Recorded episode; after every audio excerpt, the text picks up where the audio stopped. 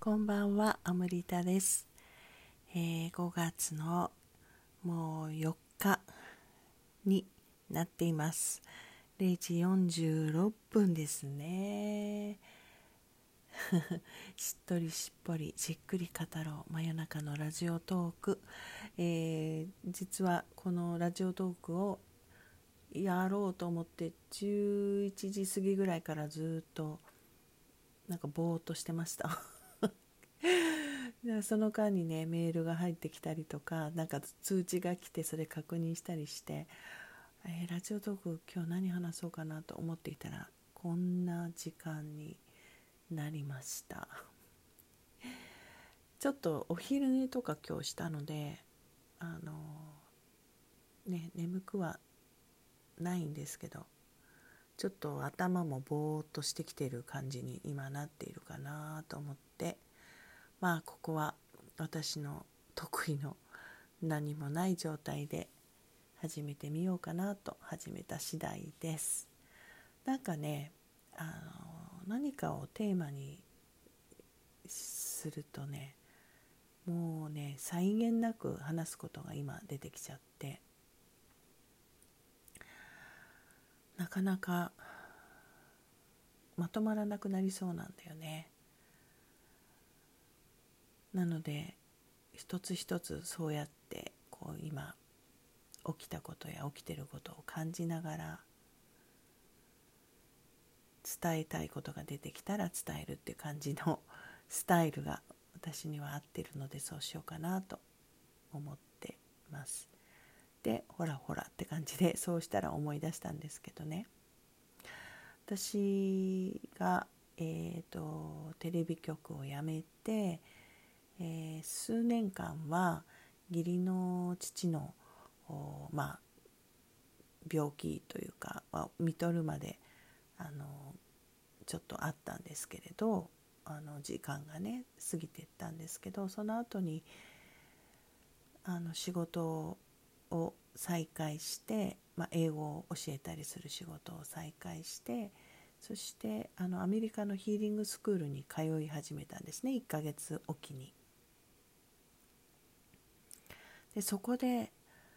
私はたくさんのことをやっぱり教えてもらったなっていうかあの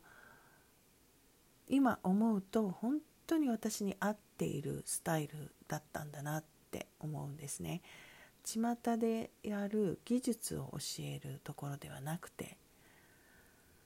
その在り方とかその人らしさっていうものを探求ししかもそこで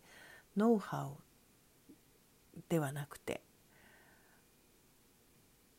そう昨日瞑想の話をしたからそこにつながるのかな。なんか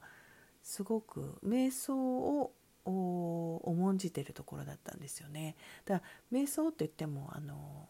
その宗教っぽいあの瞑想っていうかなんかではなくてただ座るとか、まあ、今のマインドフル瞑想に近いものですね。だから自分を完全にその受け入れるその瞬間瞬間の自分を受け入れるためのにできることっていうのはただただ自分を見つめてあの気がついて気づくということであり自覚するということでありそれを受け入れることだっていうことをすごく教えてくれたところでまああのヒーリングスクールなのに技術を教えないって言って怒って辞めていっちゃった人たちもたくさんいたんですよね途中で。でもそれでもやっぱりその残った人たちっていうのはあの私も含めてやっぱりあのそういうもう何者にも変えられないすごい尊いことを受け渡されているっていうか渡された気がしてそれでもその時私はねあのビッグクエスチョンマークをずっと抱えたままだったんですね。いくらやっても私は自分のことがわからないし自分のことを肯定できないしこんな私がヒーリングとかできるわけがないっていうところに最後の最後までいましたね。あの卒業する段になってもそう感じていたしただ人のことはねすごくあの見えるようになった見えるっていうか受け入れられるようになったしあの人それぞれのいろんなことが何て言うのかなあのみんな違うんだなっていうことをね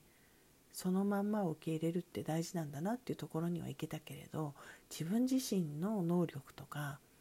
そういうものがあるっていうふうには全く思えないっていう状態で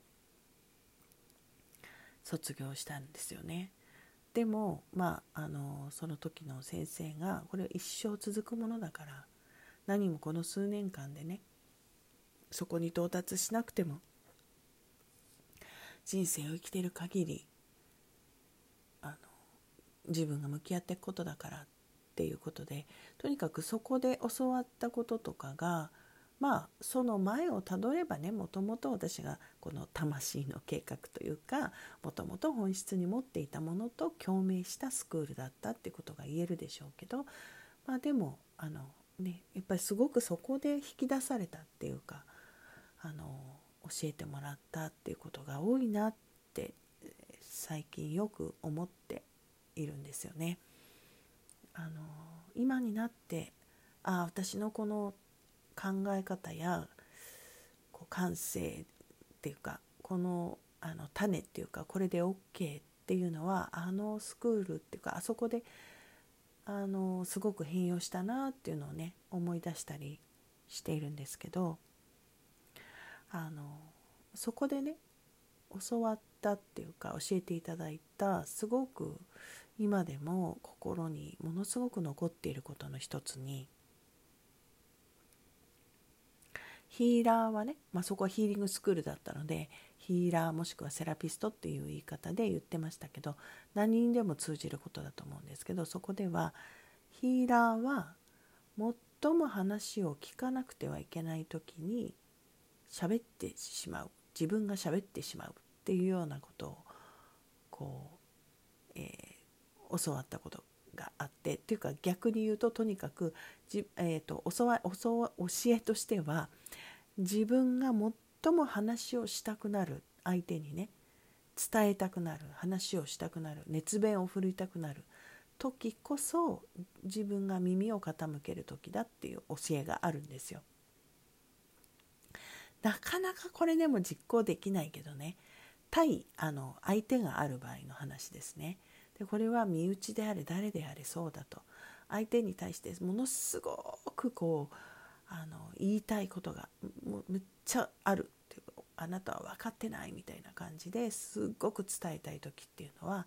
あなたが相手に対して耳を傾けるべきなんだっていうか耳を傾けるといいんだっそのことによってのみ2人が到達したいところに到達することができる。でこれは今言い出して何で言い出したのかなと思っていたんですけどいやいろんなことに今言えますよね。相手の相手にも良かれと思っている何かがあるんですよ。とかあの間違えてしまうことだってあるわけですよ。そこをねあのなんていうのかな理解しようっていうところにはいかずにこうあるべきだああるべきだっていうのをうわーってこうあの言っている状況ってものすごく今たくさんあると思うんですよね。多分今のような状況だったらみんなフラストレーション溜まってるから家庭とかでもよく起きてるんじゃないですかね。でもちろん私自身もあの思うところもあるしただだいぶこれに関しては本当にその時にその教わったことそしてそのねスクールで何度も何度もその実習をしたりもしたんですよね。ノウハウを教えるところじゃなかったんだけどもうこういうことに関してはすごく実践的にやっていたりしたしだからその後のセラピーにすごく結びついていったんですけどね。なのであの今ふっとねふっとなんかこれが出てきたんですよ。でその前に多分いろいろあの流れてきたニュースとか情報とかそういうのを見ながら思っていたことに今結びつくんだなと今思っています。何かすごく相手の間違いを指摘したい。こういうふうに治ってほしいこういうふうに思うべきだっていうのがブワって出てきてる時そして特に自分だけじゃなくて他の人たちも一緒にそう思ってうわーって言ってる時ってやっぱりいじめの構図になってると思うんですよね。この国はすごくその傾向強いと思ってあの自分のその普段自分の表現をしてないからみんなそういう時にすっごくもうこの人になら言っても平気だっていうような公の人とかね政治家も含めて芸能人も含めてその人たちにまるで子供が親親の間違いをおお前だってっていうような風に指摘するような時みたいにわーって寄ってたかってやるっていう構図。なんか良かれと思ってっていう感じもすごくあったりしてね。その人がこういうふうに構成すべきだこういうふうに考えるべきだっていうことを寄ってたかってやるでもさっきの私やっぱりそこに立ち返りたいなと思うんですよね。本当にそういうなんかなんまあ仮に相手に非があったとして本当にその望んその人と共に望んでいる世界にしていくのであればその人と共にっていうのがあるのであればもっと耳を傾けるっていう必要はあるなと思いますそうでないと相手も耳を傾けないと思うんだよね。はあ、ということを今何にもないとこから始めたら、えー、出てきたお話でした。まああの起きてることだけじゃなくてね自分の日常とか家庭内とかで何かもしかしたら